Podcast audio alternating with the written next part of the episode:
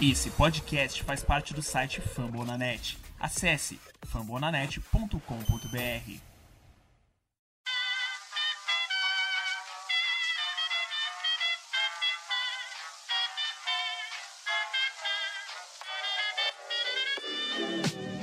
Mais uma rebatida forte. E ela tá fora daqui! Uau! E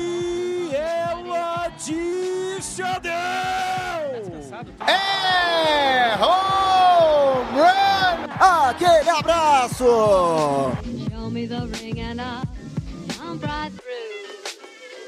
Salve, salve galera fã do beisebol! Está no ar mais um episódio do Rebatida Podcast, o seu encontro de toda semana para um período de análises extremamente fidedignas e muito bem embasadas sobre essa grande criação do homem, o beisebol. Eu me chamo Felipe Martins, sou a voz por trás do Soxcast, o arroba underline Soxcast lá no Twitter. Sou o seu host para este episódio 110 e naturalmente eu não estou sozinho. Para tudo que vamos conversar nesta noite, estão comigo Natan Pires, seja bem-vindo, Natan. Obrigado, Filipão. E eu queria ia começar aqui mandando um recado pro Vitor Salviano. Tá gravando com a gente aqui. Ele falou que passei o ano todo falando segue o líder, segue o líder. E quando o Dodgers assumiu a liderança por um dia, ele veio encher meu saco. Vitão, segue o líder. E com direito de resposta também está presente Victor Salviano. Seja bem-vindo, Vitão. Boa noite, Felipe Martins, Bernardo, Thiago Mares, né? E esse sujeito que mora aí na, na gloriosa Bahia, né? Parabéns pra ele, o time dele aí tá conseguindo algo inesperado, né? Nessa temporada. E a gente só tem que se acostumar e deixar eles falarem, né? Mas é isso aí, cara. Acima do Dodgers vale qualquer coisa, até mesmo o Giants. Um bom programa a todos nós. Também representando times aí da Liga Nacional, inclusive hoje eu tô cercado, sou o único representante do outro lado. Bernardo Regis, o homem do Atlanta Braves. Seja bem-vindo, Bernardo. Muito obrigado, Felipe Martins. Abraço pra você, pro Natan, Vitão, Thiago, todo mundo que nos escuta. E já que o assunto era líder, né? Acho que pela primeira vez nessa temporada eu tô participando aqui de uma rebatida com Atlanta líder. Já tem umas duas, três semaninhas que deu uma arrancada, assumiu a liderança no mês de agosto, mas o Braves tomou a frente e segue lá na liderança. Bom, acho que é isso é um bom motivo pra gente bater mais papo ainda sobre beisebol, MLB, tudo que a gente gosta. E fechando aqui a mesa, não menos importante, mas o que está abaixo aí nas classificações, infelizmente, nosso querido Thiago Mares. Seja bem-vindo, Thiago. Obrigado, Felipe. Obrigado, Bernardo, Natan. Aliás, Natan,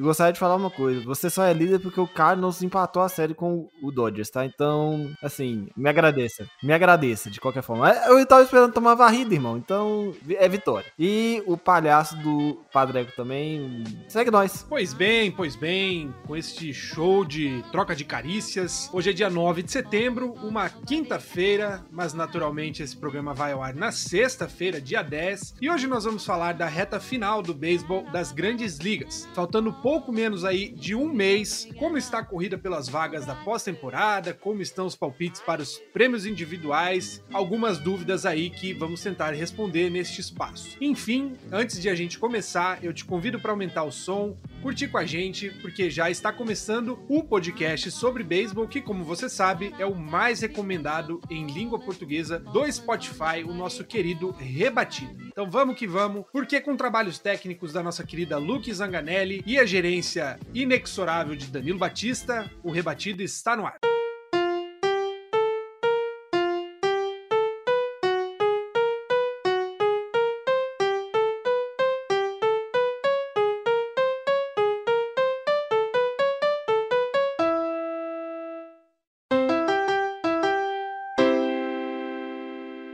Eu te lembro também que o Rebatida Podcast é uma produção da família Fambonanet, um gigantesco hub de cobertura esportiva de esportes americanos em língua portuguesa. São dezenas de projetos sobre futebol americano, que está começando hoje, inclusive a temporada, sobre beisebol, naturalmente, sobre hockey e basquete, feito aí por gente que acompanha os times, apaixonada pelo esporte, enfim, sabe do que está falando. Às vezes não, às vezes sim. No beisebol nós temos projetos de 17 franquias, correspondendo aí a mais da metade da Major League Baseball, são 30 e 30 times, na verdade, mas sempre temos espaço também para mais gente. Se você quiser, fica de olho aí nessa lista que a gente vai falar. Se você não ouve o seu time, procure a gente. Vamos começar um projeto aí para aumentar essa twittosfera de podcasts. Nós temos podcasts sobre o Atlanta Braves, sobre o Baltimore Orioles, sobre o Boston Red Sox, sobre os dois Chicagos, o Cubs e o White Sox, sobre o Kansas City Royals, sobre os dois Los Angeles, tanto Angels quanto Dodgers, sobre o Minnesota Twins, sobre o New York Yankees, sobre o Philadelphia Phillies, sobre o San Diego Padres, o San Francisco Giants, o Seattle Mariners, o Tampa Bay Rays, o St. Louis Cardinals e o Texas Rangers. Além disso, a gente tem o Rebatida Podcast, que é o programa que você está ouvindo, cobrindo aí o dia a dia da Major League Baseball e vai ao ar duas vezes por semana. Temos também o show antes do show, fechando essa lista sobre beisebol, que cobre o pipeline, o caminho que os jovens atletas percorrem antes de chegar ao topo da Major League Baseball. Ou seja, você que curte beisebol, não falta conteúdo para você poder acompanhar. Peço que você siga e assine o Rebatida Podcast no seu agregador favorito. Você encontra a gente no Deezer, no Spotify, na Apple Podcasts, no Google Podcasts, no Omni, no Anchor e também pelo site fambonanet.com.br. Você também pode encontrar os projetos pelo Twitter. Basta você seguir o arroba Rebatida Podcast e assim você fica por dentro de tudo que tem acontecido na Major League Baseball. Agora sim, vamos lá, começando o programa 110 do Rebatida.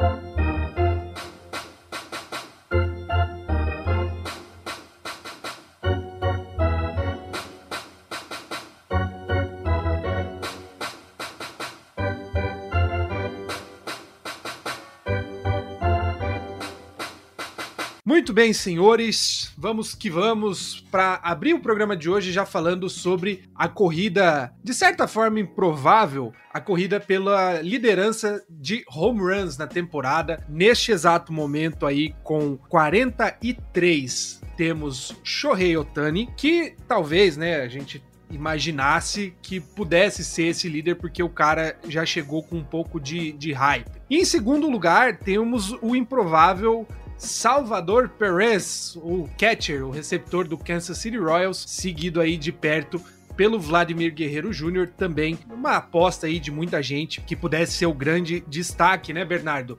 A gente vê esse trio aí, não sei se você concorda comigo que o Perez é o único real surpreendente dessa lista, porque o cara tá rebatendo tudo, né? Sem dúvida, e ainda mais se a gente considera que ele é um catcher, né? E diferente das demais posições, o catcher não tá jogando 100% dos jogos, né? Sempre joga dois, três, dá uma folguinha, às vezes estica quatro seguidos, ou então tem um jogo à noite, no dia seguinte o jogo é de manhã ele também dá uma folgada. Então, em termos de quantidade de jogos, é at-bats mesmo, né? Aparições no bastão, o catcher fica prejudicado, mas isso pro Pérez não tem sido problema, tem mostrado muita potência e realmente sendo a alma, né, o espírito desse, desse Royals, que não briga por muita coisa, mas ele, pelo menos individualmente, faz uma bela campanha. Eu acho curioso também, Bernardo, que, como você comentou, né? O catcher não joga sempre.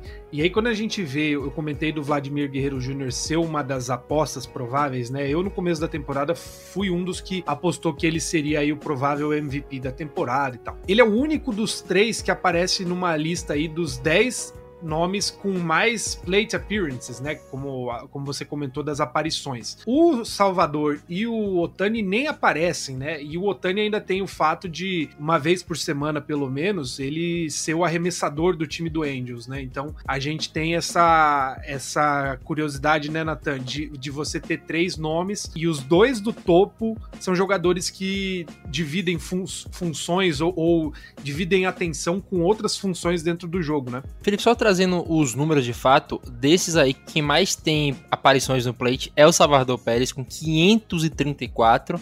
Aí depois vem o Vlad com 513 e depois o Otani. Mas para mim, o Vitão pode falar melhor disso. O cara que tá passando fora desse radar, até pelas lesões que ele teve, que a gente parou e falar um pouco dele, é o Fernando Tati Júnior. Ele tem menos do que 400 aparições no plate e, cara, não tá ali só, aspas, só 5 home runs atrás do Shohei Otani. O cara tem praticamente 30 jogos a menos e é surreal o que esse cara faz, sendo que ele já, como falei, Vitão pode falar melhor, já mudou a forma de rebatida dele, já teve várias lesões e continua voltando e estando nessa briga. Assim, quando ele voltou de lesão, já voltou batendo home run, depois ele ficou, acho que foi 2 de 26 no bastão, sendo que as duas únicas rebatidas dele foram home run. E uma temporada muito conturbada pro cara que teve que mudar de posição e os caramba, né? Pois é, o El Ninho, né, tem essa diferença pro, pro Otani e pro, pro Salvador Pérez. É, tem que pontuar isso, né? A gente também não pode falar ah, se, se ele estivesse jogando normal, tá, estaria fácil na frente, né? Porque beisebol é muito cíclico, né? Da mesma maneira que o, que o Tatis voltou de uma lesão e voltou rebatendo tudo contra o Dodgers da primeira vez, a gente não, não, não tem certeza, né? Mas baita apontamento do Natan levantar isso, né? Que tem um asterisco aí no Tatis de que ele perdeu uma boa série de, de jogos na temporada. Até o Bernardo pode falar um pouco, né? O que que isso influencia você mudar a mecânica, né? Que você está acostumado, que você desde menino joga assim. E aí do nada, de um dia para o outro, você tem que mudar o seu jeito de rebater para você poder continuar jogando e evitar uma cirurgia, né? E o cara tá aí é, batendo, carregando os padres, né? Eu não quero nem falar de, dessa franquia por enquanto, que eu, eu ando meio revoltado com ela. Mas sobre o Salvador Pérez, eu gostaria de destacar cinco tópicos que eu vi recentemente dele, né? A gente sabe que hoje em dia, com o avanço da tecnologia, os jogadores recebem, né? Aí via iPad, celular, vídeos, resumos de estatística, uma infinidade de números para poder fazer, saber qual, qual tipo de arremesso o seu adversário no montinho da próxima partida pode estar usando contra você, né? E o Salvador Pérez, não, ele praticamente não usa isso. Ele fala que ele, ele, ele é meio zen, né? Ele prefere estar sentindo ali no jogo aquele famoso tentar adivinhar o que, que vem pela frente. Eu achei isso bem interessante da parte dele, né? Ele também, a gente mencionou do, do Tatis, que, que teve que mudar a mecânica. O Salvador Pérez também teve que fazer isso após 2019. Ele passou por uma cirurgia de Tommy John, né? Muitas pessoas acreditam que isso é, é uma cirurgia só de pitcher, mas catchers também faz isso, né? Até agora, recentemente, o do Detroit Tigers, o Jake Rogers, vai fazer também. E o Salvador Pérez passou por isso, ele teve que mudar a sua, a sua mecânica de rebatida após essa cirurgia que ele fez, né? Isso é algo também importante pra gente, pra gente poder destacar, né? Ele assinou o contrato com o Kansas City Royals por 65 mil dólares, né? Ele que é venezuelano, se naturalizou em 2020, é um cidadão americano, né? Ele agradece muito o país por isso. Ele é um cara muito humilde, tanto que os fãs do Royals gosta, gosta demais dele, né? Quem, quem não gosta de uma pessoa humilde, né? Que consegue chegar lá em cima, consegue ajudar a família. E o Salvador Pérez faz isso, né? Ele não é aquele cara que chega lá em cima, esquece quem ajudou ele, esquece os pais e, e é ele e a esposa e acabou. Ele é um cara que ajuda muito seus familiares que ainda estão na, na Venezuela, né? E eu acho isso muito legal, porque o, o esporte em si não é só o, o, jogo, né? Principalmente pra gente que acompanha beisebol, a gente sabe as ações sociais que são importantes também ao longo de, um, de uma carreira profissional, né? Então eu queria destacar isso aí do, do Salvador Pérez e faz parte, né? Sempre quando tem o início de uma temporada que a gente vai fazer as bold predictions e a, as previsões. A gente tem que destacar um ou outro jogador, né? Mas sempre vai ter esse, vai ter aquele jogador que a gente deixa passar despercebido e que vai chegar e vai surpreender, né? E eu, eu gosto demais disso e eu acho isso muito legal. O Vitão, teve até a grande questão que a gente levantou, aliás, o Zanetti levantou nessa semana, que mesmo com um número alto de home runs, né? Ele tá com 42 agora, se não me falha a memória. O Salvador Pérez não tava com um OPS alto, né? Ele tava com um OPS até não tava entre os 30 melhores do beisebol, mas tava ali alto. E muita gente desvaloriza o Salvador Pérez por ele ser um catch, por ele não estar tá no grande mercado e piriri parará. Mas se você parar pra pensar, o Salvador Pérez é um dos melhores catches dos anos 2000, 2010, basicamente. Ele nada, nada, ele tá uns, uns 12 anos na liga, né, na, né, o Vitão?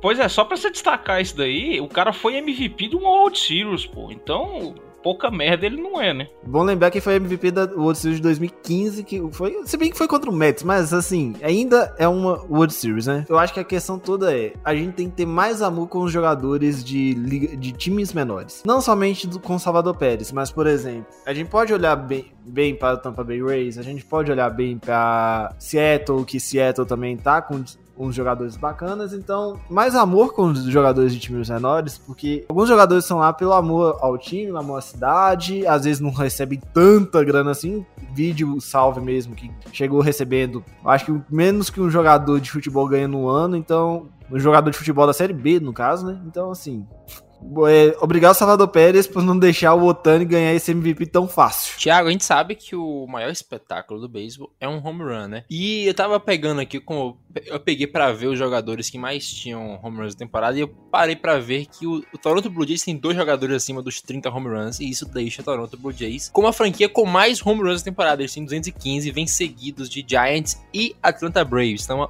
tamo na cola, hein, Bernardo? Essas três franquias são as três únicas que passaram dos 200 home runs até agora. Pra você ter noção, nem o Dodger chegou lá ainda. Tá perto, mas não chegou. E eu acho impressionante a discrepância de como esses times estão. Você tem o, o Toronto Blue Jays, que por mais ter 200 home runs, você tem dois jogadores com mais de 30. O Giants, por exemplo, já é diferente. A gente tem mais de 10 jogadores com mais de 10 home runs. Inclusive é o recorde histórico da franquia. O Atlanta Braves, todo mundo desses três, provavelmente aí é quem a gente mais esperava que tivesse um ataque explosivo. Mas chegou sem o Acunha, por exemplo.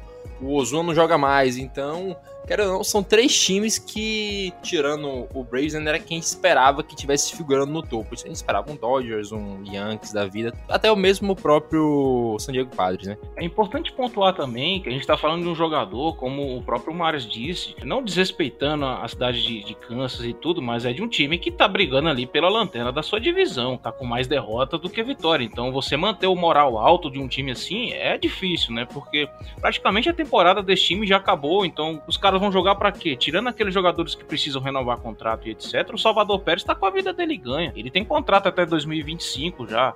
Tá ganhando seus 14, ano que vem vai para 18 e depois vai para 20. Então, eu acho muito legal porque mostra a seriedade que ele tem em ser jogador profissional, né? Ele não é isso à toa. Pô, o cara foi sete vezes All-Star, três Silver Sluggers. Então, assim, da mesma maneira que a gente sempre destaca, tanto o, o Posey quanto o, o, Molina na Liga Nacional, o Salvador Pérez na Liga Americana tá, tá junto, tá, tá num hall junto com esses caras, velho. Ele tem 31 anos, né? É, é uma idade jovem, entre aspas, né? Vamos lembrar que no beisebol os caras conseguem jogar até os 37, 38, rendendo ainda. Ainda mais na Liga Americana que tem o rebatedor designado. Vitão, ainda é bom lembrar que tem um catch do me no mesmo estado com 38 anos jogando em nível até aceitável, né? É, ainda tem esse detalhe ainda, né?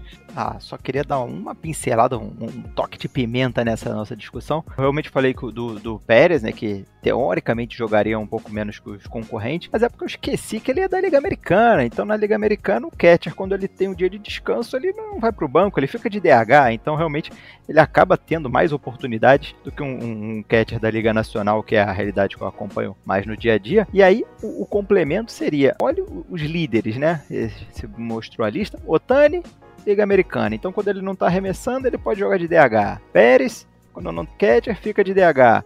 Guerreiro, se não está na primeira, está um pouquinho cansado de se esticar, fica de DH. Simeon, dos, desses quatro é o que menos jogou, mas também tem a possibilidade de ficar de DH. O primeiro da Liga Nacional que aparece é o Tatis, então isso também é, reforça né, é, os números do Tatis, que mesmo com lesão, e não tem essa, entre aspas, folga de poder jogar de DH, porque depois ainda vem Seager, Devers, quer dizer, dos sete primeiros da lista, seis da Liga Americana, o DH tem um peso nisso aí. É, se você for mais longe, os dez, né? Os dez primeiros nomes, só o, o Adam Duval, praticamente, que jogou na, na Liga Nacional, e o Tatis, né? O resto todos são da Liga Americana. Ô, Felipe, ainda dá, tem que a gente tem que pontuar uma coisa importantíssima, né?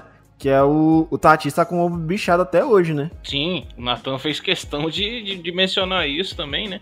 E só para pontuar e reforçar o que o Bernardo falou, a gente tá falando de um jogador de uma posição que surpreende ter, ter ido tanto assim a, a, home plate, porque Ketcher não joga todo dia, né? Ele também participa de uma rotação, o cara fica ajoelhado ali por 3, 4 horas numa partida. Então, isso só, tem, só ressalta o feito, né? A, a, o que esse cara tá fazendo não é algo normal. E só, só para fechar da minha parte, essa, esse debate em si, né? Se, você, se vocês olharem para o top 5, só tem um jogador nascido nos Estados Unidos, né? O Shohei é japonês, o Salvador Pérez é venezuelano, o Vladimir Guerreiro é canadense, mas optou pela, pela República Dominicana. Aí tem o Simi, que é norte-americano, e o Fernando Tatis, que é dominicano. É, eu quero fechar até essa discussão, antes da gente dar um, uma palpitada aqui. O Tatis, né? Se, se a gente vê um outro, uma outra estatística que é o número de at-bats, né? De oportunidades para cada home run os cinco primeiros meio que não muda a lista, né? Temos Fernando Tatis, o Shohei Otani, o Vladimir Guerreiro, o Salvador Pérez e o Kyle Schwarber, que passou aí batido na, na listagem geral de home runs, mas são os cinco jogadores da liga que menos precisam de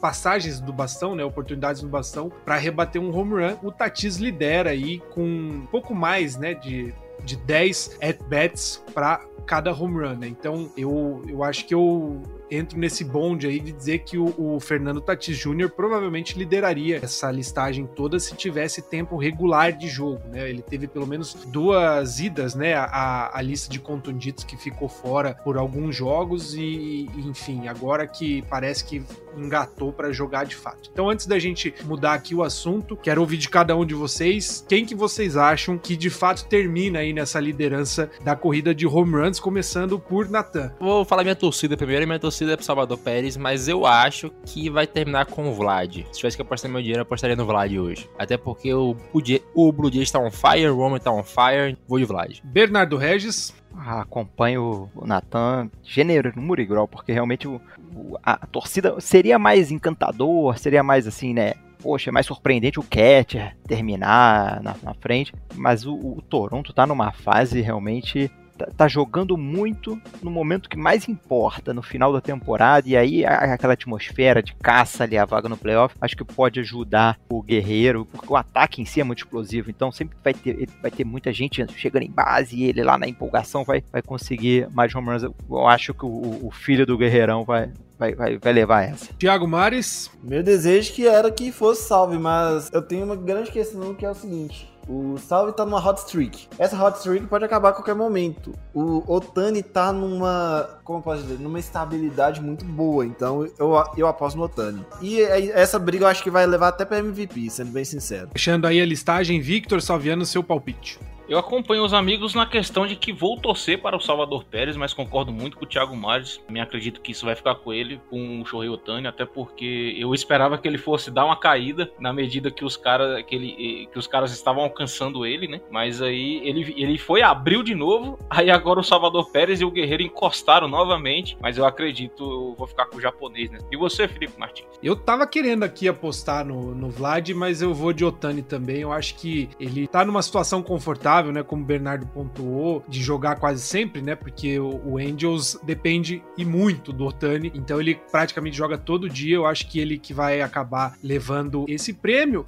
E aí já entramos, claro, no segundo assunto do programa, que são justamente os prêmios individuais. Eu já começo de cara com MVP. Será que alguém vai conseguir derrubar o prêmio de MVP, Most Valuable Player, aí o jogador mais valioso da temporada, Victor? Será que o Otani perde esse ou tá garantido já? Ah, eu acho que é muito difícil ele perder isso daí. Eu acho que não, não vão deixar escapar dele, né? Até porque já, já fizeram a modificação no All-Star Game pra privilegiar um jogador do, do quilate dele, né? É bom ver ele desempenhando aquilo que a gente.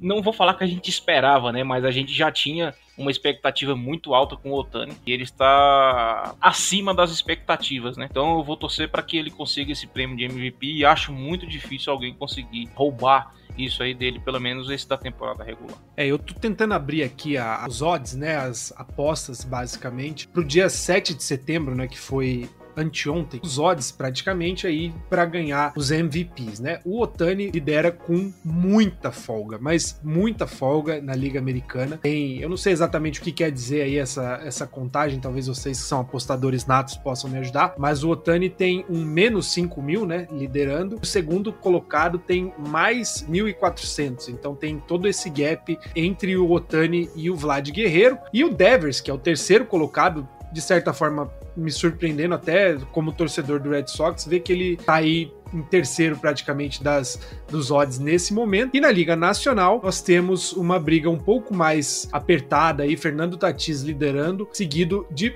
Bryce Harper, Bernardo, que é um cara que vez em outra resolve jogar aí bem contra o Atlanta Braves. O Harper deu uma, uma levantada nos últimos, nas últimas semanas aí e tá ajudando bastante o Phillies, né? Sem dúvida, o nome da franquia, né? O principal batedor. Tem boas sequências. Tem aquele lado polêmico, mas o acompanho, acho que o MVP da, da Liga Americana tá muito ali, é, muito à frente do, do Otani, não vejo ele, ele perdendo. Já da Liga Nacional, eu acredito que a briga por vaga no playoff, por performance nesses últimos 20 dias de temporada, podem ser decisivos, porque a gente tá vendo ali entre os favoritos, né? O Tatis, mesmo com um número inferior de jogos. O Harper tentando levar a Philadelphia a uma vaga de playoff. Ali pouquinho mais atrás tem Mance, tem Fred Freeman. São todos esses caras que estão na briga por vaga de playoff, título de divisão. Acho que de repente a performance desses, desses caras, quem conseguir levar o time para um, um, título de divisão, rebatendo demais, acho que desses quatro que eu falei, leva o, o título de MVP. Victor Salviano, você que acompanha aí Fernando Tatis Jr., mesmo com raiva do seu San Diego Padres, acredita que o, o, o Tatis tem bola para se manter aí nessa briga? De fato merece esse prêmio, mesmo tendo jogado menos? Qual que é a tua leitura sobre tudo isso? Eu acho que o fato de você trouxe que ele tá liderando, mesmo com essa quantidade de jogos atrás, já mostra o, a baita temporada que ele tá fazendo, né? Cara, ele foi remanejado pro, pro campo externo agora, né? Até a primeira vez que eu pude ver ele fazendo algo no campo externo foi no último jogo. No, pen, no último foi no penúltimo jogo contra o Angels, que ele conseguiu mandar uma bola 97 milhas lá pro home plate. Mas fora isso, ele não vem se, não vem se destacando muito lá na, no campo externo. Então, fizeram isso também por causa da lesão do ombro dele, né? Para não correr o risco de dele se machucar. Aliás, para aumentar, para diminuir a probabilidade dele se machucar, vai depender se ele conseguir se manter saudável, né? A gente vai ter jogos duros aí agora contra Dodgers, Giants, Braves e Cardinals e depois Dodgers e Giants de novo. Então, vai que numa dessa ele quer se entregar mais ainda, quer ajudar o time a chegar na pós-temporada e acaba se lesionando, né? E o, Harper mantém essa essa pegada que, que ele vem é, em crescente, né? Mas eu, eu vou torcer muito para ele. Cara, eu, sou até suspeito para falar do Tatis, porque eu sou, eu sou apaixonado por ele, acompanho o cara desde quando ele jogava no Fort Wayne Team Caps, que é um afiliado do Padres nas ligas menores. Mas eu, eu, eu acredito que ele possa sim conseguir esse feito. Até porque ele tem, tem tudo isso que a gente pontuou, né? Vem liderando a Liga Nacional aí na questão do, dos, home, dos, dos home né? E vamos ver o que, que vai desenrolar. É, é uma votação um pouco complicada também de entender. Ano passado eu achava que o Jake Cronenworth iria conseguir ser o, o, o Rookie of the Year, mas também não foi surpreendente. Não que o, que o outro jogador merecesse, né? Que era um, é um baita reliever do, do Brewers também, mas é, é, é, complicado a gente fazer esse tipo de previsão. Mas eu acredito que vai ficar entre o Otani e o da Liga Nacional. Vou torcer muito para que seja o Tatis. Nathan Pires, você concorda aí com seu colega Victor? Antes da gente passar aí para os prêmios dos arremessadores, né? Que vamos continuar na, na, na divisão de vocês. Você acha que é o Tatis mesmo? Teria algum outro nome para pontuar? Filipão, eu vou, eu vou concordar e vou discordar do Vitão. Eu só queria falar que esse prêmio de MVP ele tem muita coisa sendo levado em conta. Sempre foi assim, toda a liga assim. Além do desempenho do cara. Tem toda uma narrativa por trás. Porque se os caras, eles simplesmente botam o Bryce Harper e o Fernando Tatis Jr. como os líderes merecidamente, mas tem caras que eles estão ali, e o Vitor Fabiano que concordar comigo, que não estão sequer sendo considerados. Pode parecer clubismo, mas os números do Brandon Crawford não estão muito atrás dos números dos caras. Só home run, que ele realmente bate menos que os caras, mas média average é a mesma coisa, chegando em base é a mesma coisa. Ele tem até mais que o Tatis e mais que o Rapper em algumas coisas. Por exemplo, ele tem mais RBI que o Rapper, chega mais em base que o Tatis. Mas ninguém fala do Brandon Crawford. E ainda somado a isso tudo, ele é luva de ouro na posição dele. Os outros dois não sei se são, mas o Tatis eu tenho certeza que não é. Mas o Brandon Crawford 100% ele é luva de ouro de shortstop. Então a gente pega o Otani lá. Pô, tem toda a narrativa. O Otani ele arremessa, o Otani ele rebate, então ele leva vantagem também na narrativa, como o Tatis está levando. O Tatis, ele. Eu adoro o Tatis, eu tenho camisa do Tatis, mas ele leva muita vantagem na narrativa, porque ele é a estrela jovem da liga, ele é o cara que a liga usa para trazer novos fãs, o cara é capa do jogo, então, querendo ou não, ele já sai na frente do que outros caras. Por exemplo, se o Juan Soto tivesse com a mesma, com os mesmos números do Tatis, com tudo igual, o Tatis seria MVP hoje, porque o Tatis tem toda a narrativa com ele para ser MVP. Hoje, se acaba hoje, eu dou MVP, eu dou MVP para ele. Mas eu queria reclamar que alguns caras desses não são levados em consideração como deveriam estar sendo levados nessa briga. O Vitão, não sei se ele vai discordar ou concordar, mas eu acho que algumas coisas são levadas muito em conta que não deveriam ser levadas. Por exemplo, repetindo, o Brandon Crawford é o jogador mais valioso da melhor equipe da liga hoje e sequer é cogitado. Thiago Mares, sua leitura aí sobre a análise do Natan. Eu concordo com, com o Natan antes de você falar, Thiago. Eu também acho esquisito a ideia de que o San Francisco Giants é o time que sobrou praticamente o ano todo e não tem nenhum jogador em nenhum dos odds aí, né, das, dos prêmios sendo cogitado para ganhar alguma coisa. Acho que o Kevin Gausman possivelmente seja o que chega mais próximo e ele é, acho que, o sexto nome da lista dos odds no, no presente momento para ganhar o prêmio de Young. É esquisito, né, você ver um, um, um time jogar tão bem, um conjunto jogar tão bem e nenhum jogador ser minimamente cogitado, né, para ganhar. Felipe, sendo bem sincero, eu até entendo. Porque se a gente para pra pensar, o prêmio de, de jogador mais valioso da liga não é o prêmio de melhor jogador da liga tem coisa, são coisas diferentes. Então, a gente, quando eu penso no San Francisco Giants e vejo o San Francisco Giants jogar, eles dependem muito do conjunto. Então, o conjunto, conjunto do San Francisco Giants joga bem unido, joga, tá jogando bem, mas falar assim, putz, Brandon Crawford, ele é o melhor jogador da, ele é o jogador mais valioso do San Francisco Giants. Você pode até falar, tal, mas assim, mas se você colocar na mesma balança, ah, tem o tem o Fernando Tatis Jr., que é mais importante para o, San, para o San Diego Padres hoje, então deixa de fazer sentido a gente considerar o Brandon Crawford. O Nathan mesmo é, levantou a questão: ah, se tivesse o Juan Soto, o Juan Soto é mais importante para o Washington Nationals quanto o Brandon Crawford é para o San Francisco Giants? Esse é o questionamento. Pra mim, fica bem claro. É, Shohei Otani tá na frente, é o frontrunner na Liga Americana. O Fernando Tatis é o frontrunner na Liga Nacional. E pra mim é pouco discutível isso. A, vai, eles vão ter alguns problemas, tal o Tatis teve lesão, tá jogando muito mais, tá jogando bem, apesar do ombro zoado. O Otani tá jogando bem, mesmo com o Los Angeles Angels, uma bomba, mas fazer o quê? Thiago você vai me perdoar, mas não concordo nem um pouco com o que você falou do Brandon Crawford. O Brandon Crawford é o cara que mais impulsiona corridas, é o cara que mais anota corridas, é o cara que mais chega em base depois do Buster Pose e é o cara que mais evita corridas no Giants. Ok, o Giants é um time que tem um coletivo muito forte certo. Eu não falei que ele seria MVP hoje, eu falei que ele é um candidato. O cara é o melhor jogador do Giants, é o melhor jogador da melhor campanha da liga hoje, é o Brandon Crawford. Nathan, o prêmio é ma jogador mais valioso, não melhor e jogador. E ele não é o jogador mais valioso? Não é. Se você tirar o Brandon Crawford hoje, o São Francisco Giants cai. Óbvio que cai. Só se tirar os jogos que eles não jogam. O jogo que ele não joga, a gente anota muito menos corridas. Ele é o cara que chega embaixo, ele é o cara que impulsiona. Tá maluco, pô? Tira o, o, o Fernando Tatis Jr. do San Diego Padres pra ver o que, que acontece com o Padres. Simples, acabou a discussão. Velho, não faz sentido você tá falando isso. O jogador mais valioso não é só o cara que traz impacto pro time, é o cara que também traz impacto pra a, a liga inteira. O Fernando Tatis tá jogando, ok? O, o Padres continua perdendo jogos bestas com o Tatis em campo. Com o Crawford em campo, o Giants não tá perdendo o jogo. É diferente o Tatis ele impulsiona muita corrida, mas o Tatis tá tendo erro pra caramba na defesa. O Brandon Crawford não tem erro na defesa, o cara tá com 35 anos, impecável na defesa. Vocês, o, vocês levam muito em conta só o ataque, só o ataque leva em conta esses, esses prêmios. É, naturalmente o prêmio de, de MVP ele costuma valorizar muito mais o ataque do que, do que a defesa, né? Isso é, um, na minha leitura, um erro do, do prêmio em si, até porque o, o Victor deve concordar que até entre os shortstops, o Tatis não é o melhor tá longe de ser o, o, o, grande destaque da defesa, né? Então. Ô, Felipe, a grande questão é que o, o Tatis não tá jogando nem de shortstop, cara. Ele tá jogando de campo externo. Não, isso é isso que eu tô dizendo. Não faz diferença, né? Porque o, o, o prêmio em si, eles não valorizam tanto assim a defesa. Se valorizassem, talvez o Tatis não, não fosse o grande concorrente. Na verdade, eles estão valorizando. Eles estão considerando justamente o Tatis por estar tá no campo externo, não ser um jogador naturalmente, naturalmente habitado aquela região ali, que estão considerando. Porque se ele não tivesse jogando minimamente decente, rebatendo bem, eu acho que ele não estaria nem na, nessa conversa. E é aquilo que você falou, né, Mas É o prêmio do jogador mais valioso, né? Dá uma discussão se a gente for tentar definir, né?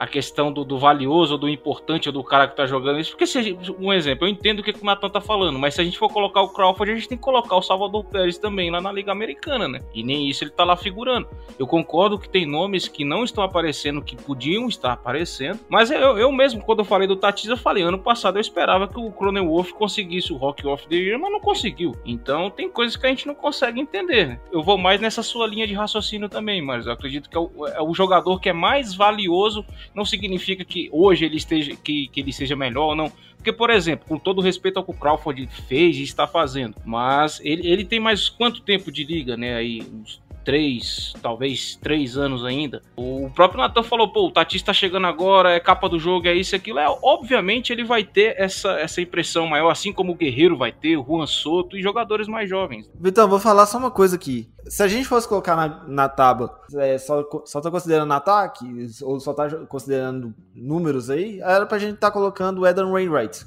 na, na briga de MVP, porque ele, eu ia na briga de Cy Young, o Eden Wainwright é o cara com mais entradas arremessadas e o cara com mais quadros na liga hoje. Só pra finalizar, Felipe, eu, eu em nenhum momento eu falei que o Brandon Crawford ele era o MVP. Eu falei que ele tinha que ser considerado na briga por conta de outros caras estarem e a temporada que ele faz sequer tá sendo considerada. Esse é a minha bronca. Mas, como eu falei, botaria no Tatis hoje. É, ainda mais quando você lê o resto, né, dos odds, a gente mencionou aí até o Fred Freeman, né, que é o primeira base do Atlanta Braves, o, o, Bernardo comentou. Aí, seguido dele tem o Joey Votto, que tá fazendo uma boa temporada, mas daí vem o Trey Turner, que passa longe de ser um grande destaque, né? Ele é muito bom, mas extremamente subestimado. E aí vem o Austin Riley, né? Que também é do Braves, mas não é um ele teve pelo menos eu acompanho pelo Fantasy, né? Que eu, que eu tenho ele em dois times. O Riley teve bons momentos, mas ao longo do ano, não sei se o Bernardo vai concordar, ele não, não, não sei se ele tem bola toda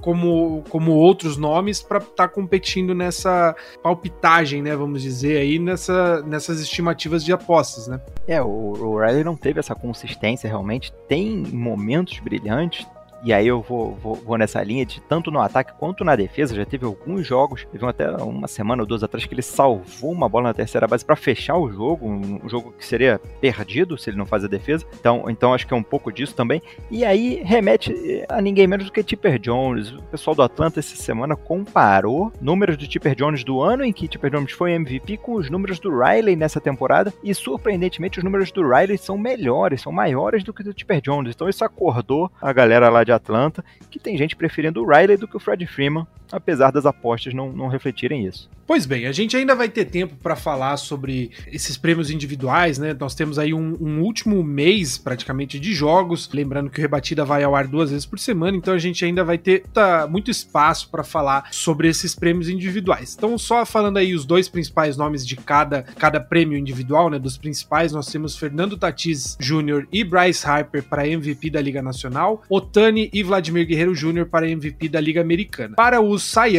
no momento, né? A gente não vai entrar muito no assunto para não dar mais corda ainda na, na, nas discussões. Nós temos Walker Buehler e o Corbin Burns na Liga Nacional. Eu acho que merecidíssimos os dois principais concorrentes.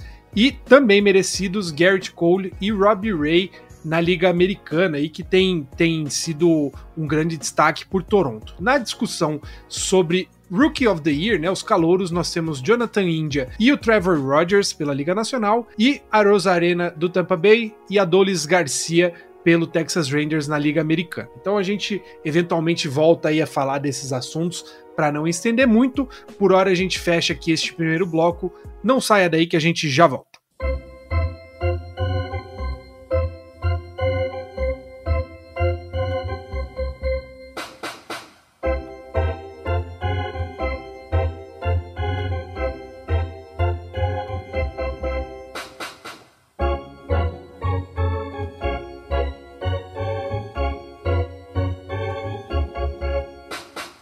Muito bem, voltando aqui para o segundo bloco do Rebatida Podcast, episódio 110, nós vamos falar da corrida para os playoffs. Aqui meio óbvio, né, que a gente falaria disso, porque nesse momento estamos quase chegando no fim da temporada, já tá tudo meio que desenhado, né? Inclusive a gente já dá para apostar que alguns times se garantiram. Ainda não saiu nenhum Clint, né? Que é quando a gente chama um, um time já garantido. Mas a gente já consegue, né, Victor, desenhar aí alguns times que se garantem, né? Liga Americana tá praticamente definido os três campeões de divisão. Liga Nacional ainda tá alguma coisa em aberto, principalmente na divisão leste, mas a briga é interessante ao meu ver, Victor, e aí eu jogo você porque tanto Padres quanto Red Sox estão numa situação relativamente parecida. É saber quem são essas vagas aí do wild card da repescagem. Será que a gente vai ter de um lado San Diego Padres e Los Angeles Dodgers e do outro New York Yankees e Boston Red Sox em jogo único? Tá vendo como, como é impossível não amar Felipe Martins? Ele simplesmente coloca Boston Red Sox na mesma frase que o San Diego Padres e fala que a gente tá na mesma. Oh, o Felipe é uma graça. A diferença é que o Red Sox tem aí quatro jogos de vantagem, né? Em cima do, do Toronto Blue Jays. Um fato curioso, né? Três times aí da, da mesma divisão brigando por duas vagas, né? E aí a gente acrescenta o, o Oakland Athletics o Seattle Mariners, né? Mas eu acredito sim. Pra você ver como é que são as coisas. No, acho que se eu não me engano, no último programa eu tinha falado que o, que o já tava, que não sei o que, a briga ficava entre o Red Sox, Toronto e o Seattle com, com o Athletics. E aí, de uma semana para outra, o Red Sox assumiu o primeiro lugar na corrida do Wild Card, o Yankees está em segundo e o Blue Jays ali um jogo e meio atrás. Então é uma coisa meio, meio louca, né? Eu acredito que isso vai ser definido realmente só na, na última semana. A Liga Americana tá, tem essa briga aí. Já na Liga Nacional, o próprio Bernardo falou, né, que o, Braves conseguiu ascender a liderança. Na minha opinião, demorou. Eu colocava o Braves como realmente está como líder da divisão, achava que ia nadar de braçada na temporada. Sofreu um pouquinho, né? Mas também a gente tem que pontuar que teve é, perdas importantes. O próprio El Abusador do, do Acunha Júnior, né?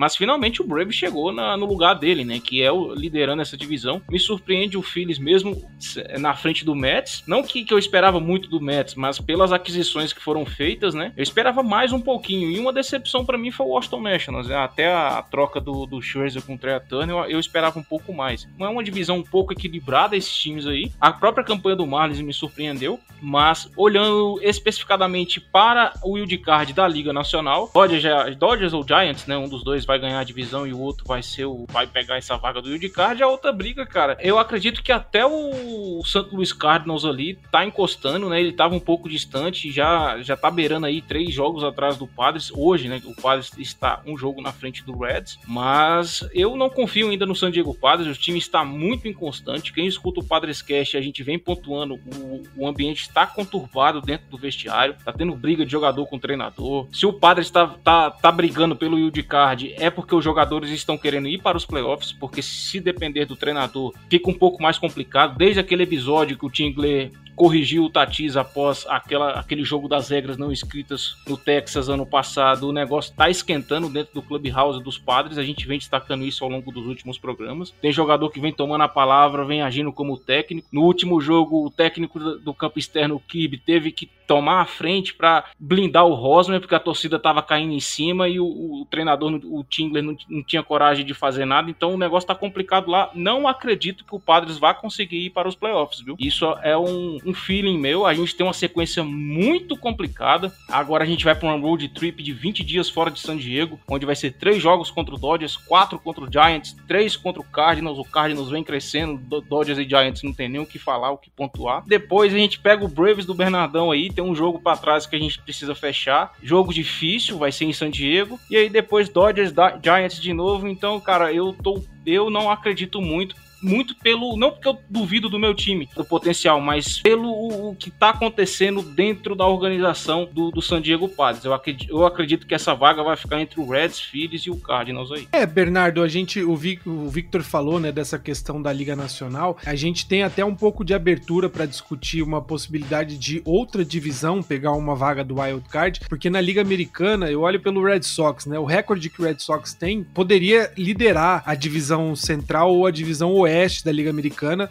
porque está muito próximo aí do, do, recorde do Houston Astros e do White Sox. O problema é estar na divisão leste da Liga Americana, em que o, o, o, Red Sox, segundo colocado da divisão, está nove jogos atrás do líder, né? Então é uma sobra que nenhuma outra divisão é, tem um, um, gap tão, tão grande assim, com dois, três times praticamente, né? A gente olha para a Liga Nacional, Bernardo, você acha que nessa reta final o Phillies tem força para conseguir classificar e aí possivelmente o, o, Braves e o Phillies se encontrarem, fazer um, um, um duelo de divisão aí nos playoffs? Você acha que a divisão oeste da Liga Nacional vai acabar copando essas três vagas? Qual que é a tua leitura sobre isso? Olha, o Phillies não tem aquele timaço, né? Mas está na briga, principalmente se a gente olhar o calendário do Phillies, né? O Phillies ainda, tá, ainda pega Colorado Rockies em casa, pega Cubs em casa, visita o Mets, depois pega Orioles e Pirates. Sete jogos aí contra times dos piores recordes da Major League. E aí termina a temporada enfrentando Braves em Atlanta. E essa série, sim, essa penúltima série da temporada, pode ser a que vai definir ali o, o título da divisão. E aí eu acredito que a divisão né, fica, fica ali entre Braves e, Phillies. Não vejo o, o, segundo time da Liga Nacional Leste indo pro wildcard, não vejo. Acredito que a briga mesmo fica ali com divisão oeste, né, o Padres e o Reds estava dando sinais, mas já deu uma caidinha. O Cardinals acordou não, não acredito que a, a, divisão leste da Liga Nacional consiga colocar alguém no wildcard. Apesar da situação atual, o, o, o Phillies está ali a três jogos. O, acho que os demais times teriam que perder muito, teriam que dar muito mole, tanto San Diego quanto Cincinnati, e, e não acredito que isso vai acontecer nessa reta final. Acho que a briga ali de Filadélfia e Atlanta fica pelo título da divisão e, e, é a única chance. Não, não vejo esses times chegando no nível ali de, de, de Padres e Cincinnati. E até o St. Louis, que tem, tem feito ali um beisebólzinho um pouquinho melhor do que 50%. Acho que a Liga Nacional Leste é, é só o título e olhe lá. É, existe uma dificuldade, né? Até chamando o Thiago Mares aqui, existe uma estatística que é a, diferença de corridas anotadas e cedidas, que medem aí mais ou menos o, o quão bom um time é, né? Ou a capacidade de um time estar melhor do que de fato está. Você vê, o, os times que lideram geralmente têm uma, uma folga, né? De, de um diferencial de mais de 100, 130, 150 corridas entre anotadas e, e, e cedidas, né? A Liga Nacional, o, a briga pelo wild card, o St. Louis Cardinals, neste momento, é o pior, vamos dizer, dos times dos três times praticamente que estão batalhando aí pela, por uma vaga no wild card, né? Se a gente considera, Maris, o Cardinals, o Phillies e o Cincinnati Reds competindo diretamente com o San Diego Padres pela última vaga, você acha que o Cardinals tem chance ainda de copar alguma coisa ou vai ficar no quase? Cara, é assim, se a gente pegar a tabela do Cardinals, entre todos que estão disputando, eu tenho, eu tenho a plena convicção que o da, do Cardinals é mais difícil. Quem vai enfrentar Cincinnati, que tá em, a gente sabe que tá querendo o wildcard. Tem o Mets, o San Diego Padres, que hoje está segurando a segunda vaga, o Milwaukee, que vai ganhar essa divisão com alguma facilidade. Depois Chicago Cubs em Chicago, em uma série de quatro jogos. Milwaukee, depois Chicago em casa. Tirando a série contra Chicago e Mets, Cardinals, esse mês só vai enfrentar times que são ou em vias de ir para os playoffs, ou estão com um pezinho na vaga dos playoffs, no caso Los Angeles Dodgers. Então, assim, complicadíssimo a tabela do Cardinals, complicadíssimo. Ah, só que tem algumas coisas, né?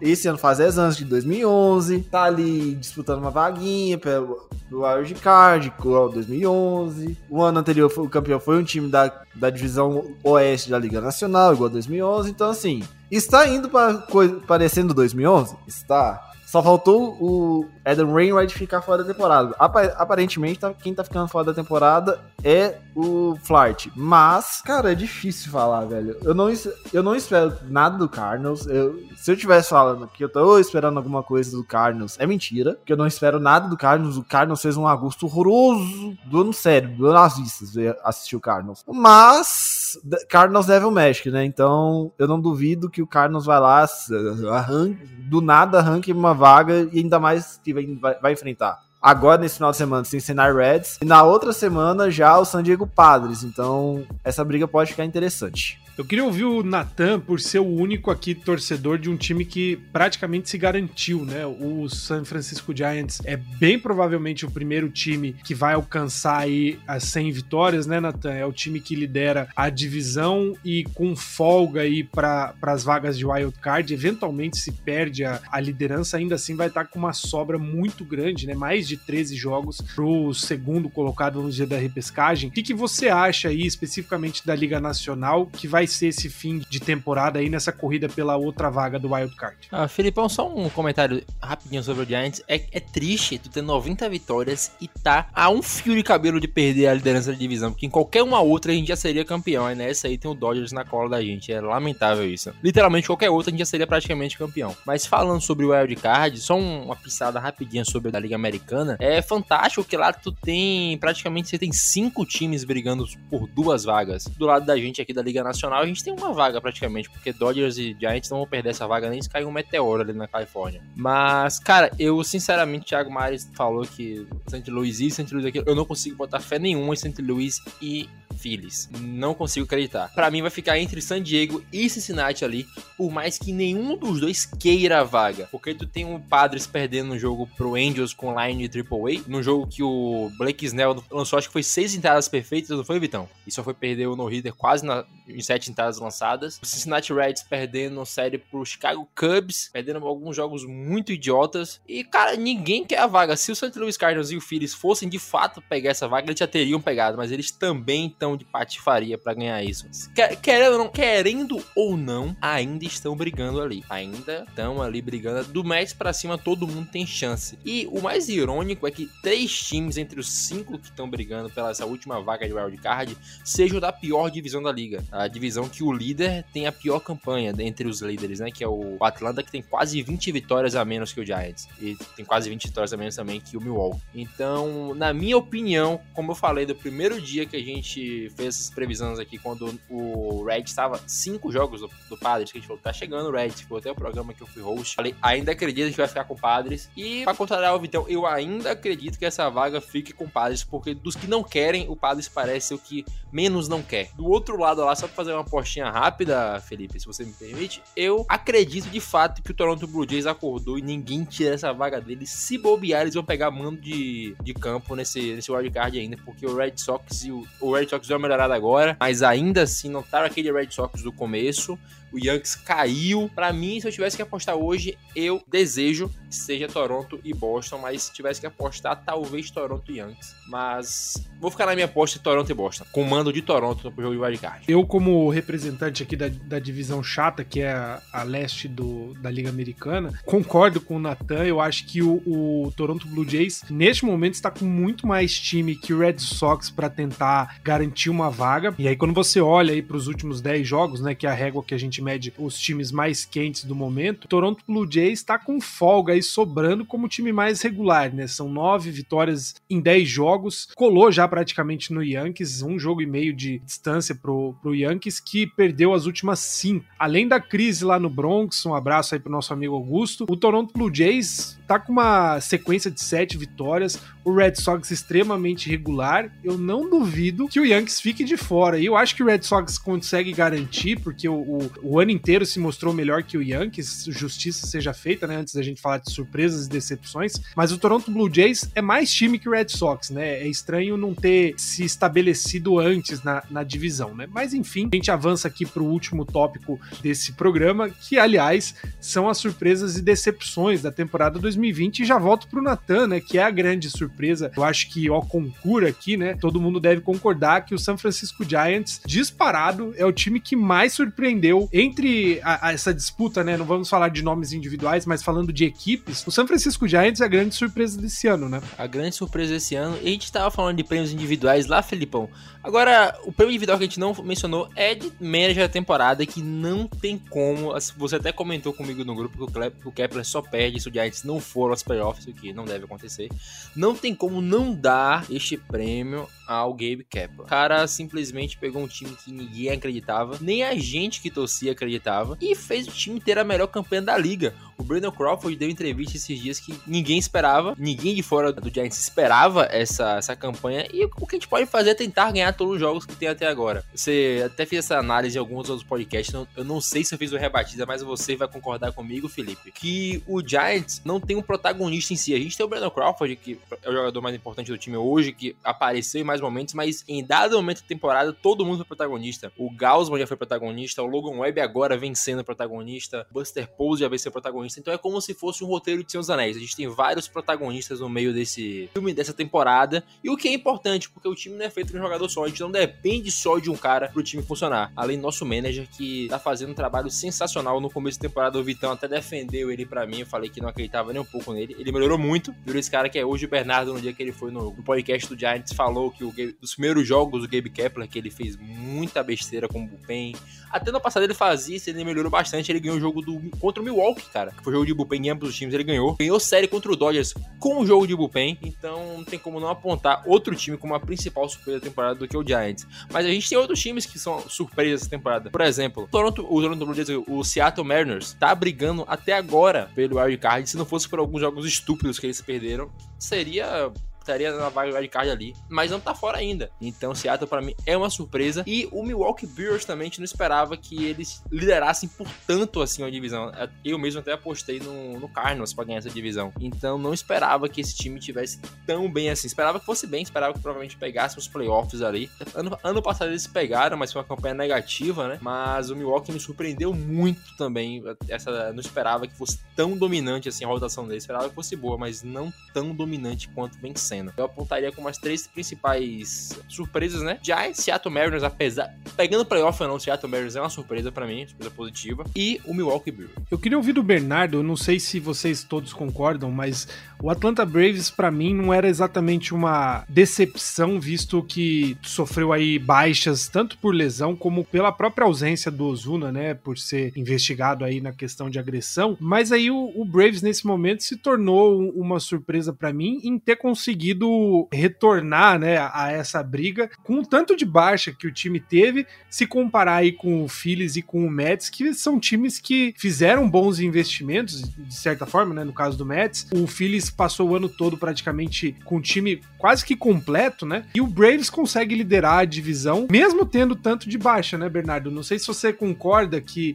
não, não dá para chamar o Braves de decepção ainda, né? Claro que se não, não classificar para os playoffs, era o time que desde o começo todo mundo apostava aí na Liga Nacional, mas com o tanto de baixa que teve, acho que é uma leitura justa, né? De ser, dizer que foi o está sendo uma surpresa o time continuar na briga, né? Ah, perfeita a sua análise, Felipe. Já que o Nathan defendeu o, o manager do ano pro Gabe Kepler, eu sou obrigado a defender o gerente geral do ano pro, pro Alex Antopoulos do Atlanta, porque esse time até o All-Star Break realmente não fazia nada. Era um time de 50%, perdeu Ozuna, Cunha, Darno lesionado, os arremessadores muito inconsistentes. E aí o, o, o Antopoulos vai na, na trade deadline, traz quatro outfielders novos, reformula completamente. O cara traz o Adam Duval, que é um velho conhecido, traz o Jock Peterson, o, traz o Jorge Soler e, e, o Ed Rosário e pronto. E, e, traz potência, traz defesa para o outfield. E, e, e o Braves, que já tem um infield maravilhoso, né, com o Freeman Alves, Swanson e Ryder, de repente fica um time completo, do, do 1 ao 9. E muito também a gente tem que dar o crédito pro Phillies e pro Mets que não conseguiram arrancar em momento algum da temporada. Não conseguiram fazer o que se espera de um time que começa na liderança, como foi o caso do Red Sox, como foi o caso do Giants, né? Arrancaram, aproveita que tá bem, vai embora. E, e, e hoje estão colhendo frutos aí, estão até hoje liderando ou na briga das suas divisões. Já, já Phillies e Mets não conseguiram fazer isso, foram dando chance, dando chance. O Braves chegou na trade deadline, que poderia ter sido um vendedor, viu que ainda tinha chance, foi comprador, comprou muito bem e tá hoje aí na briga, tá na liderança da divisão. Vitão, você acha eu não vou chamar o Padres ainda de decepção, porque, ao que tudo indica, o Padres vai conseguir essa classificação, mesmo que você, Victor, não queira. Eu acho que o Padres estará lá na pós-temporada. Mas concorda que o Padres tá muito aquém, deixou a desejar aí, com tanto de hype que tinha no começo do ano? Falando do Padres em si, cara, eu destaquei aqui para vocês, trouxe o, o, ponto de que o ambiente está bem tumultuado. Eu acho que sim, que é uma decepção. Não, não acreditava que o Padres ia lutar pelo título divisional. Isso eu sempre deixei muito bem claro para quem me conhece. Eu acredito que isso seria a partir de 2023, tanto que a gente tem jogadores de bullpen passaram pela cirurgia de TJ, o próprio Mike Clevenger está se recuperando da TJ, né? Volta só a temporada que vem. A gente teve problemas na instabilidade do Snell, Darvish sofrendo com lesão. Eu esperava ir para os playoffs. Isso eu esperava ir com folga, mas do jeito que está aí, eu não esperava. Eu considero sim que o time está decepcionando. Tirando aí o Tatis, o Cronenworth e o próprio Manny Machado, que está fazendo uma temporada bacana, o Snell vem se recuperando ao longo da temporada, mas se você parar para analisar lá na frente, ah, a primeira temporada do Snell, a gente vai chegar na conclusão de que não foi boa. Então, é, na minha opinião, sim, o time decepcionou. Mas a gente precisa pontuar o seguinte, né? A, a própria liga, né? Aqueles rankings do- de início de temporada sempre deixou muito claro que as chances do Padres tentar o World Series seria 2022, talvez 2023. E eu sempre concordei com isso. Eu esperava que esse ano fosse um ano de entrosamento entre os jogadores. O próprio Austin Nula, que é o nosso principal catch, chegou temporada passada, ele se lesionou. Ele voltou agora para essa temporada. Na pré-temporada se lesionou, chegou, perdeu dois meses do início, até voltar a jogar bem, se lesionou de novo, aí voltou, tá jogando bem. Então, assim, são coisas que, que está sujeito a acontecer, né? Lesões, mau rendimento, tivemos problemas com o Tommy Fen, que começou mal, o próprio Eric Rosmer deu uma caída, mas é um time, é um time bom. Talvez a gente não tenha aí muitas peças para substituir. Quando, por exemplo, o Tatis sai lesionado, a gente ganha na defesa, porque essa temporada, muito por conta do ombro, ele acabou decepcionando na, na, na questão dos erros, né? No ataque eu não tenho o que pontuar dele. Mas é isso aí, na minha opinião, como torcedor, para quem aí para quem esperou 10 anos, né, o time se reconstruir, eu acredito sim que o Padres foi uma decepção. Mesmo brigando pelo, pela vaga no wildcard aí, a, eu volto a dizer, eu não acredito no meu time, eu acho que a gente vai sucumbir aí no, no final, até porque a gente tem um calendário muito duro. E o Eds, entre aspas, tem um calendário mais fácil. E sobre o, o ponto que vocês trouxeram de times que, que surpreendeu, é isso aí. O Natan foi, foi primordial. Tanto o Giants, liderando, né? Eu até participei do Gigantes do Beisebol, acreditava que o Giants ficaria em terceiro ali na divisão. Tinha gente que colocava até o Rocks e o Debex na frente, isso eu não achava. Talvez, como decepção, eu esperava um pouco mais também do, do, do Cardinals, do nosso amigo Marius, mas isso aí também é algo que ele tá já acostumado, né? Assim como eu estou com o Padres, ele também está com o Cardinals. Não acho que o Braves ainda Aliás, não acho que o, o Atlanta Braves corre risco de decepção, porque a gente tem que pontuar os problemas que o time teve, né, cara? Você perdeu, entre aspas, dois jogadores como o Ozuna e o Ronald Acunha, isso faz muita falta. Então, é algo complexo de, de a gente tentar mensurar a perda que o Braves teve, né? Aí o Bernardo trouxe a pontualidade que trouxeram o Peterson, o, o Adam Duval, que tá ajudando o time, então agora tá, tá numa crescente boa, assumir o lugar deles na divisão. Eu coloco o Washington Nationals ainda como uma decepção, eu esperava mais desse time, não esperava que esse time fosse ficar empatado com o Marlins igual está hoje, né? E talvez aí como surpresa o próprio Seattle Mariners, né? Hoje ele está na frente do Oakland Athletics, não esperava muito desse time. Eu esperava mais do Kansas City Royals, também não deixa de ser uma decepção. E um time que, na minha opinião, que está surpreendendo, está passando despercebido é o próprio Detroit Tigers, né? Tá aí na frente do Minnesota Twins e do Kansas City Royals. A gente tava. ah, Vocês pontuaram a questão de treinador. A gente tem um exemplo do AJ Winch, né? Que assumiu o Tigers e na primeira temporada dele tá conseguindo recuperar alguns jogadores bons que não vinham rendendo, como o, o Candelário, o Rob Grossman, o próprio Jake Rogers, que era um prospecto que o Nathan vai conhecer bem, que é, é estilo o, o catcher do o Joey Bart, né? Que espera, espera, espera, é o futuro, é o futuro, é o futuro, o cara não rende, mas esse ano o Jake Rogers conseguiu ir, pegar o Eric Haas, aqui o Badu. Então eu que- queria pontuar o trabalho do AJ Winch, o trabalho do Gabe Kepler, do Alex Cora, porque o Red Sox, o ataque é praticamente o mesmo da temporada passada, exceto o Hunter Renfro, né? E o talvez aí o time deu um assim no instalado dos dedos, o time jogando outra coisa, chegou a liderar por boa parte a sua divisão. Então isso é trabalho do treinador e o que o David Bell vem fazendo no Cincinnati Reds também, né?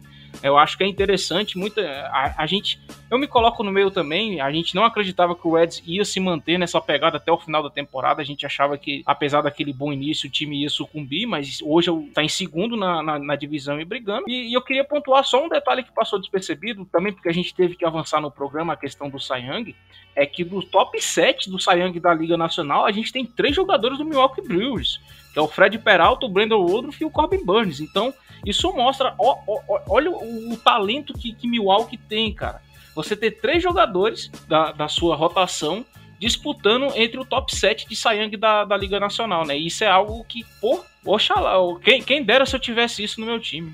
Antes que a gente termine, então, queria ouvir do Mares aí o que, que você, Thiago Mares, julga como a grande decepção desse ano. A gente vive conversando durante a semana, né? O, times que surpreenderam, times que decepcionaram, né? A gente tem vários aí que podem ser mencionados. O próprio Minnesota Twins Pra mim ainda é o grande, a grande decepção. Mas eu queria ouvir de você, Maris. O que, que você julga como o fiasco da temporada de 2021? Cara, eu não julgo como fiasco, mas que poderia ter ido muito mais do que deveria ter ido. E a gente não falou aqui. Vamos lembrar que o Los Angeles Dodgers tá pagando 40 milhões de dólares esse ano por um cara que tá suspenso há nove semanas. Que é aquele senhor que saiu do Cincinnati Reds, foi para o Los Angeles, vai receber 40 milhões esse ano, 45 ano que vem. E assim, né? A gente, é bom lembrar, eles trouxeram uma galera na, na trade deadline, bom lembrar. Trouxeram Scherzer, trouxeram Tria Turner, trouxeram, pelo amor de Deus, volta Albert. Se tiver DH ano que vem, encerra a carreira do lado do Yad e do Wayno. Mas assim, é, pra mim, poderia ter ido melhor. Não, não chama de decepção, mas era pra estar liderando essa divisão oeste da Liga, da, da Liga Nacional com alguma folga. E o Natan, ele de concordar comigo, a Nathan e Vitor, né? Além disso, a gente é chovendo molhado falar que Twins é, é decepção, porque ele foi uma decepção o ano inteiro, né? Tá em vias de ser um dos últimos da sua divisão. Agora, um time que me surpreendeu positivamente foi o Seattle Mariners, que a gente não esperava porcaria nenhuma. A gente já tava colocando na cabeça. Putz, vai ser mais um ano de reconstrução do Mariners e os caras estão disputando, entre aspas, né? Disputando uma vaga no wildcard. Não vão alcançar, porque a divisão leste da Liga Nacional, da Liga Americana, aliás, é muito forte, mas tá sendo legal de ver, pelo menos, o Seattle Mariners. E pro Gui, não, Gui que já gravou aqui com a gente não ficar chorando, o Angels é o time que ninguém liga.